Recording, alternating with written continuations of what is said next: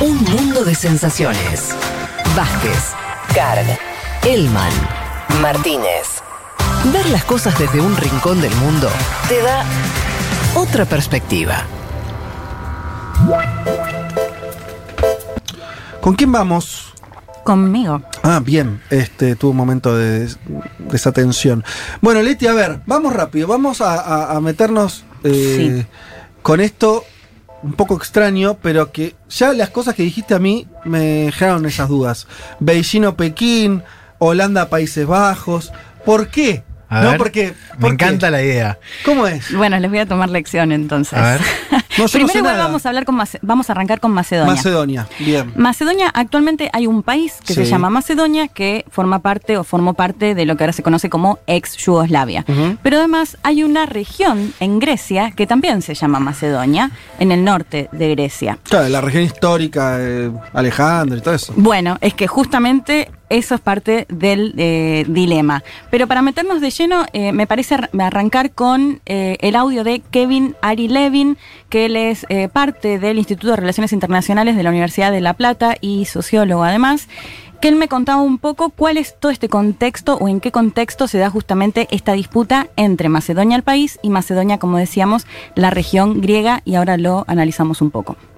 Durante el Imperio Romano, tanto el norte de la actual Grecia como el territorio de la actual Macedonia habían sido parte de una región conocida como Macedonia. Y tanto los que viven actualmente en Macedonia como los griegos hacían referencia en sus movimientos nacionalistas a la época dorada de la Grecia antigua, el gobierno de Macedonia y obviamente a Alejandro Magno como fuente de orgullo. Este conflicto en, torno a quién es el dueño del legado de Macedonia llevó un momento de mayor tensión cuando después de la Segunda Guerra Mundial se forma la República Democrática Federal de Yugoslavia. Hubo un conflicto eh, grande entre Grecia y Yugoslavia porque uno de los estados que conformaban el país comunista era Macedonia. Y Grecia ya tenía una provincia, todavía la tiene, conocida como Macedonia, al norte del país. Entonces Grecia acusaba a Yugoslavia de querer invadir parte de su territorio y de usar ese nombre para plantear cierto reclamo ter- territorial sobre su propio territorio. Obviamente el conflicto se profundiza todavía más cuando Yugoslavia se desintegra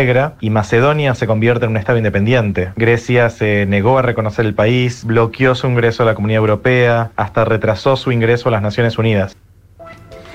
Claro. Bueno, claro, detalle importante, el país Macedonia y la región de Macedonia en Grecia son están uno al, lado del otro. Claro, y comparten, como contaba Kevin Ari Levin, esta historia de, bueno, en el Imperio Romano, en el Imperio Otomano, comparten esta región que se conocía como Macedonia. Entonces, el primer conflicto se da cuando se crea, digamos, eh, en el 45 la República Federal Popular de Yugoslavia, que después cambia eh, el nombre, y una de esas regiones es Macedonia. Pero el mayor conflicto se da con el comienzo de eh, la disolución de Yugoslavia en la década del 90. 90, cuando Macedonia finalmente se convierte en una república. Mm. Y ahí es mucho mayor la tensión con Grecia, porque, como contaba Kevin, no lo reconoce primero como Estado y después que le bloquea el acceso a los organismos internacionales, a la Unión Europea, a la OTAN. O sea, no era solamente un, un conflicto, un mínimo llamado de atención, sino que era mucha la, la- la tensión entre estas ambas regiones. Lo que dice Grecia de alguna manera es que Macedonia como país lo que quiere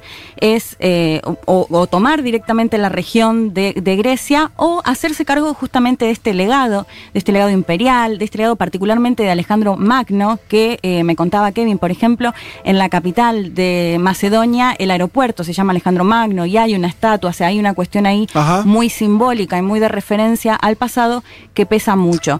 Esto que te comentaba antes, durante casi tre- eh, tres décadas, casi 30 años, este conflicto se dio así, en el que no lo reconocía Grecia a Macedonia y se, sal- se saldó de alguna manera en el 2018 cuando en Macedonia se realiza un referéndum en el que mm, básicamente les preguntan, ¿ustedes quieren formar parte de la Unión Europea? ¿Quieren formar parte de la OTAN? Y para eso están de acuerdo con, eh, se había hecho un acuerdo que se llama PRESPA entre Grecia y Macedonia, por el cual Macedonia aceptaba cambiar su nombre. Este referéndum se aprueba. Después ¿El nombre del país? El nombre del país, Ah. que pasa, o sea, era eh, República de Macedonia Sí. y pasa a ser Ma- República de Macedonia del Norte. Del norte, claro. Diferenciándose de esta región. Ah, eso fue un pedido griego. Como, bueno, te llamaba Macedonia, pero agregate del norte. Claro, es que de alguna manera, a ver, lo que planteaban incluso los políticos y los que estaban a favor, porque la- la- había por supuesto partidos que se oponían al Ajá. cambio del nombre, lo que decían es, bueno, de alguna manera estamos entre la, la espada y la pared, porque Sí. si no nos cambiamos el nombre, no nos dejan ingresar a Mirá estos vos. organismos internacionales que de alguna manera nos van a traer algún beneficio. Sí, sí, sí. Bueno, finalmente se termina aceptando cambiar el nombre para poder ingresar a estos organismos que planteábamos antes por esta tensión que se había dado con Macedonia, la región de Grecia. Así que a mí... Qué el- loco eh, porque ahí uno piensa siempre en nombre y dice, bueno, sea, una cuestión meramente, como no sé, Sí. casi estética, como Claro. Un branding, un branding Un de branding. países. Claro. Pero acá tuvo un. O sea, definió algo grosso, que es la, la, la, pos- la pertenencia o no a un montón de instituciones, el reconocimiento, realidad, Totalmente. como Estado. Y lo más llamativo es que igual aún hoy en, Sí. en ambas regiones hay muchos movimientos y movilizaciones que reúnen a muchas personas que, que rechazan esta idea, bueno, algunos- en algún caso el rechazo al cambio de nombre o el no reconocimiento y a su vez de parte griego Claro. con esta idea de, bueno, no se hagan cargo de este legado, que este legado nos pertenece a nosotros. Así que ma, la historia me pareció súper interesante porque cambiar el nombre de- del país por este Se dilema... cambian muy poco los nombres de los países. Claro. No, que encima que ya venía de Yugoslavia y toda la Sí, sí, sí. historia. eh, así que bueno, sí, algo que parece tan simple como compartir un nombre que además ni siquiera es del país, digo, de una región del país, Sí. pero bueno, con todo este contexto. Bien. Ahora sí les voy a tomar la lección. Países Bajos u Holanda. Eh, yo creo que es más correcto decir Países Bajos. Pero nos gusta más Holanda. Obvio. ¿Y qué dicen? Yo digo Holanda. Yo digo Holanda. Ay, qué mal. Bueno, lo vamos a escuchar a, a Gastón Rieder. Él es becario de Países Bajos u Holanda. Ahora lo vamos a escuchar. Sí, a Estuvo en. Polonia, en República Checa y es eh, parte de eh, la investigación, en o sea, está en, en Vote Watch Europe, que se especializan en el anasi- análisis político sobre la Unión Europea y nos contaba cómo se dice Países Bajos u Holanda y además nos da otros ejemplos que están buenísimos para analizar. Si les parece, lo escuchamos. La confusión entre Holanda y Países Bajos es que Holanda es una región dentro de los Países Bajos, donde se encuentran Ámsterdam, Rotterdam, La Haya, es decir, los focos más importantes económicos del país. Pero ahora, con el problema de turismo masivo esencialmente que tiene Ámsterdam, le es importante al gobierno descomprimir esa zona y redistribuir un poco la llegada de turistas, la llegada de negocios, etcétera, al resto del país. Eso explica por qué hay tanto énfasis en renombrarse como Países Bajos en la arena internacional. Por supuesto, existen otros casos de cambios de nombre por temas de nation branding o marca país. Está el caso de Suazilandia, que de 2018 adoptó el nombre Iswatini porque Swaziland era muy parecido y no se distinguía de Switzerland, Mm. Suiza. Muchas veces los cambios de nombre tienen que ver con la relación entre el lenguaje y la política. India, al independizarse del Reino Unido en el 47, empezó todo un proceso de renombramiento de ciudades que tenían que ver con cambiar cómo se decían en el inglés de los colonizadores a una nueva versión del inglés, un inglés indio, un inglés postcolonial. De allí que, por ejemplo, Bombay pasa a llamarse Mumbai, que es como le dicen los Marathi, la etnia que vive particularmente en esa región de India. Bueno, bien interesante lo que nos decía Gastón eh, Rieder. Básicamente, entonces, se le dice, o sea, se debe decir Países Bajos y sobre todo desde el año pasado en el que el país lo oficializó. El motivo tiene que ver, o se suele decir Holanda, haciendo referencia a una región donde están los lugares más importantes o los organismos como La Haya, eh, la ciudad de Ámsterdam. Rotterdam. O sea, básicamente Claro. todas las grandes ciudades Claro, pero eh, están dentro de Holanda. Claro, pero justamente para descomprimir un poco el turismo que va sobre toda esa región Sí. de Holanda, es que el país oficializó el nombre de Países Bajos para que se lo llame Países Bajos para hacer referencia a todo el país. Así Estoy- que chicos, de eh, ahora en más, sí. Países Bajos. Bueno, eh, estoy viendo en un mapa que efectivamente la parte de Holanda, además, en términos territoriales, Sí. es más chica. O sea, no es ni Claro. siquiera la, la mayor parte de los Países Bajos. Claro, claro. Así que hay alguna consistencia ahí en el sentido de que eh, si vos tenés, no sé, estoy haciendo un cálculo rápido, pero es un tercio, un poquito más. Claro. Solamente Holanda tiene sentido. La verdad que Holanda suena más lindo. No sé, el mango que decís. Yo- suena más lindo. Sí. Es histórico, porque Sí, siempre fue Holanda. Hay, hay- sí. hay un tema de Spinetta que se llama Holanda. Ya está. Listo, Holanda. Vos, Juan, ¿vos qué decís? ¿Holanda o Países Bajos? Holanda. Está la- la- vos, vos no decís, este, no sé, eh, la, la- la gran selección de los Países Bajos. La- la- No, tenés es quesos Holanda. además. ¿Qué más querés? Tenés queso. Ah, yo no lo puedo creer. Acá traigo la información No, todo no, no, para que no, lo digan de manera correcta. Está bueno saber. No, está genial. Yo esto no sabía que se decía Países Bajos. Sí, No sabía bien por, ¿Por qué. qué? Claro. Exacto. Ahora lo sé. claro. Estamos desasnados. Pero lo vas a seguir diciendo mal. O sea, voy a elegir decirlo mal. Pero ahora sé, o sea, me puedo incluso autoflagelar también con a ver, eso. a ver si, si Leti no- nos banca en esta. A ver. Podemos decir Holanda de manera más o menos para, para entendernos entre nosotros. Ahora, si tenemos que escribir una nota, pasar. Tenemos que poner Países Bajos. Sí, o al menos aclararlo, ¿no? Ok. Y los otros ejemplos que daba Gastón eh, también, que se deben a otras cuestiones, porque esto no Ah, siempre es el eh, mismo Bombay motivo y- que hay y detrás. Mumbai. Claro, ahí, bueno, en este caso eh, de India tiene que ver con que postcolonial se intentó, eh, bueno, él lo planteaba como un inglés que tenga que ver, que sea más postcolonial y que se adaptó Bombay en lugar de Mumbai, haciendo referencia a la etnia de los marafi, que es como lo llaman. Y el otro caso que también me Sí. resultó muy simpático, que es el de Suazilandia, Ah, es un estado africano que, como se pronunciaba, que pasó a llamarse Por su parecido con Switzerland, hacer referencia a Suiza. Ah, así que eso también me pareció Sí. interesante terminar que Eh, tengan que cambiar el nombre porque suena muy parecido, Suena muy parecido. a otro país. Y, y Se la puso verdad, un nombre artístico, ¿no? Se Claro. un artístico. es lindo porque se inventó otro. Dijo, bueno, este se Sí. parece, inventemos uno. No es que hay una- este ya fue. Eh, y además el tema que el otro es, es, es un país que es un poco más rico que vos, más conocido. Claro. Lleva la de perder. Sí, totalmente. que te pareces, comparen Claro, con Suiza sí, es complicado. Fuiste, fuiste, Sí. Y por último, acá se viene la otra lección. ¿Cómo decimos? ¿Pekín Ah. o Beijing? Hoy lo escuché a Fede que dijo Pekín. Bueno, yo sé que se dice Beijing, que lo correcto es decir Beijing, pero también me pasa lo mismo. Me gusta más Pekín. Ah, mira, acá ahí Beijing. sentimos. Yo pensé que era al revés, yo pensé que se decía Pekín. Yo digo Beijing porque Sí. me gusta más Beijing. Sí. ¿Y es Beijing? ¿Se dice así? Ah, no sé, para déjame. Ah, mira qué No interesante. Bueno, o sea que no estamos de acuerdo tampoco. no. No, Para eso, banco, yo, yo creo que lo correcto es Beijing, pero me gusta más Pekín.